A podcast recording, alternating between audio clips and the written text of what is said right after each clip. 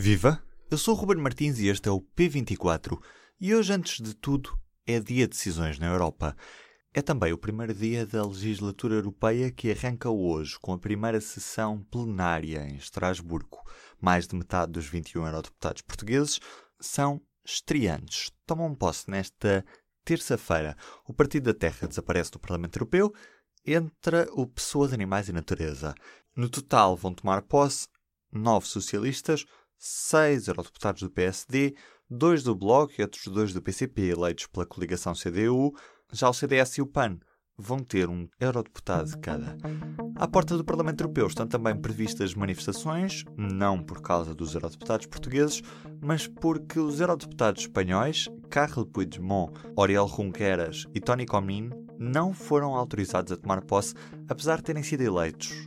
Junqueras está preso, Puigdemont e Comín estão exilados, nenhum foi jurar a Constituição Espanhola a Madrid e por isso o presidente do Parlamento Europeu, António Tajani, não autorizou a posse destes membros. O processo segue agora nos tribunais europeus, mas a história do dia é o impasse na escolha dos novos nomes para ocupar os cargos de topo da União. E é sobre isso que falamos hoje com a correspondente do público nas instituições europeias, Rita Cisa, a partir de Bruxelas. Alô? Alô Rita, Ruben daqui. Porquê é que os líderes europeus ainda não chegaram a um acordo para os nomes dos cargos principais da União Europeia? Basicamente porque não, não conseguem entender sobre como devem avançar no processo de seleção desses nomes.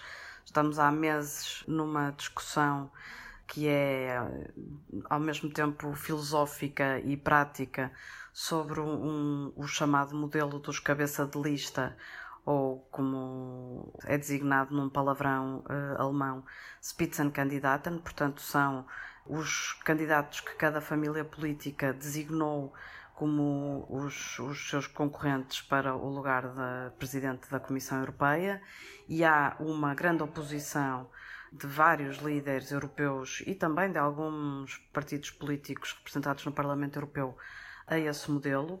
O Parlamento Europeu utilizou esse modelo da última vez que procedeu à nomeação do Presidente da Comissão Europeia e, apesar dele não constar nos tratados, os tratados apenas dizem que o, o, o Conselho Europeu nomeia o Presidente da Comissão tendo em conta os resultados das eleições europeias, mas, portanto, esse modelo foi utilizado pela primeira vez em 2014 e há um interesse dos legisladores que argumentam que é que esse sistema atribui uma legitimidade democrática acrescida a quem uh, for ocupar o cargo. Portanto, o interesse é perpetuar, solidificar essa experiência uh, para que ela possa uh, ser sempre seguida no futuro. mas, uma vez que o resultado das eleições desta vez resultou numa grande fragmentação e, portanto, numa divisão de votos entre vários partidos que podem fazer várias alianças e coligações para tentar chegar ao número uh, de votos para uh, eleger esse presidente. Portanto, estamos aqui num, num impasse, num jogo de uh, alianças que até agora não produziu nenhum resultado e é por isso que, que continuamos sem saber qual será a personalidade que pode vir a liderar o Executivo Comunitário no próximo mandato. Portanto, nesta altura não é certo que o próximo nome do Presidente da Comissão Europeia seja um dos Spitzenkandidaten? Não, não é certo que seja um desses, também não é certo que não seja. Embora a cimeira prolongada e, e bastante dura que foi interrompida esta segunda-feira de manhã, portanto, que será retomada nesta terça-feira, não permite ser muito otimista relativamente àqueles nomes que fomos sendo conhecidos. Portanto, as posições dos líderes eh, no Conselho foram bastante de força e de oposição aos nomes que foram avançados. Havia um acordo de princípio que eh, colocava o, o, candidato holandês eh, que representa a família socialista Franz Timmermans na Comissão Europeia o Partido Popular Europeu, que é a família de centro-direita e que continua a ser a bancada maioritária no Parlamento Europeu, não concorda e não quer abrir mão desse posto que é visto como o posto mais, digamos, de maior influência política e eh, legislativa eh, na União Europeia. E, portanto, eh, entramos aqui num impasse que desta vez teve aqui um, um, um, sabor bastante azedo, porque eu, eu presumo que as posições se extremaram de tal forma que o confronto passou de um confronto político para um, também para um confronto já com um caráter de, de choque de personalidades mais difícil de gerir e de, e de resolver. Nesta terça-feira começa a inovação legislativa com a tomada de posse do novo Parlamento e nesta quarta vai ser votado o nome do novo Presidente do Parlamento Europeu. Este prazo tão apertado acaba por colocar mais pressão na reunião do Conselho desta terça-feira?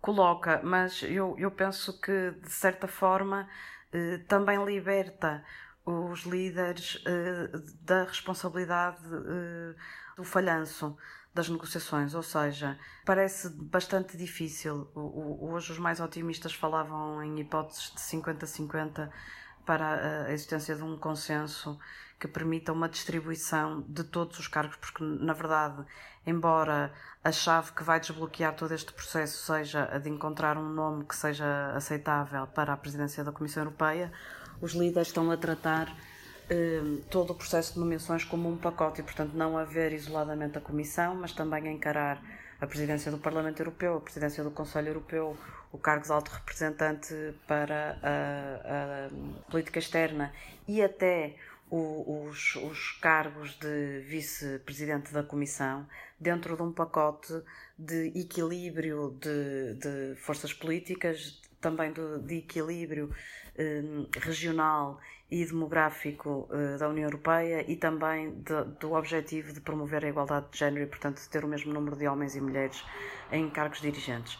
Mas, portanto, uh, voltando à discussão que vamos ter na, no, no Conselho eh, desta terça-feira, a questão é, estando o impasse tão instalado, estando, estando as posições tão extremadas, os líderes poderão arranjar aqui um subterfúgio para de certa forma, chutar a responsabilidade de pôr este processo em marcha para o lado do Parlamento, que terá eh, decisões muito complicadas e difíceis do ponto de vista deste eh, equilíbrio de forças políticas para tomar, e portanto aí poderá depois, eh, já com uma das peças deste puzzle no tabuleiro, organizar-se, talvez com mais tempo, com, com um bocadinho menos de pressão de calendário para as negociações decorrerem durante o verão e ainda a esperança é que isso possa acontecer, ter uma solução fechada antes do fim deste ciclo institucional. Portanto, apesar de a legislatura do Parlamento Europeu começar, a Comissão e o Conselho só terminam os seus mandatos no final de outubro e, e novembro e portanto aí haveria talvez um bocadinho mais de boa vontade dos líderes para chegar a uma solução que pudesse ser aceita por todos. Até quando é que este impasse se pode prolongar? Até outubro? É, teoricamente pode ser até mais do que outubro. Nós já ouvimos vários líderes, nomeadamente o, o primeiro-ministro português António Costa, dizer que não seria nenhum, nenhuma tragédia que eh, se a atual Comissão Europeia, liderada por eh, Jean-Claude Juncker, eh, se visse na contingência de ter que ficar em funções por ainda não ter sido designado um novo executivo comunitário. Claro que ninguém deseja isso. Esta retórica também faz um bocado parte do jogo político para, para apressar ou para facilitar uma, uma solução de consenso, mas a verdade é que parece que, que não ser, que, que, os líderes não serão capazes de cumprir uh, o calendário e ter este processo selado antes de, da votação no Parlamento Europeu na quarta-feira. Eu ficaria muito surpreendida se, se nesta, se nesta terça-feira de manhã, depois de tantas horas, eh, nós tivemos uma cimeira que se prolongou por 18 horas de negociações entre domingo e segunda-feira, mas que foi precedida já por semanas de consultas intensas, de encontros bilaterais, de telefonemas entre líderes, de contactos de, de capitais. Portanto, não é uma, é uma negociação que se está a prolongar há tanto tempo e que no momento do vai ou racha, quando estavam quase havia já de facto um compromisso que permitia colocar estas as diferentes peças no, no tabuleiro ruiu uh, essa solução Portanto, eu ficaria muito surpreendida que durante uma manhã em que os líderes já desperdiçaram muita boa vontade, eh, na véspera fosse, fosse surgir eh, um consenso. Seria de facto eh, uma surpresa.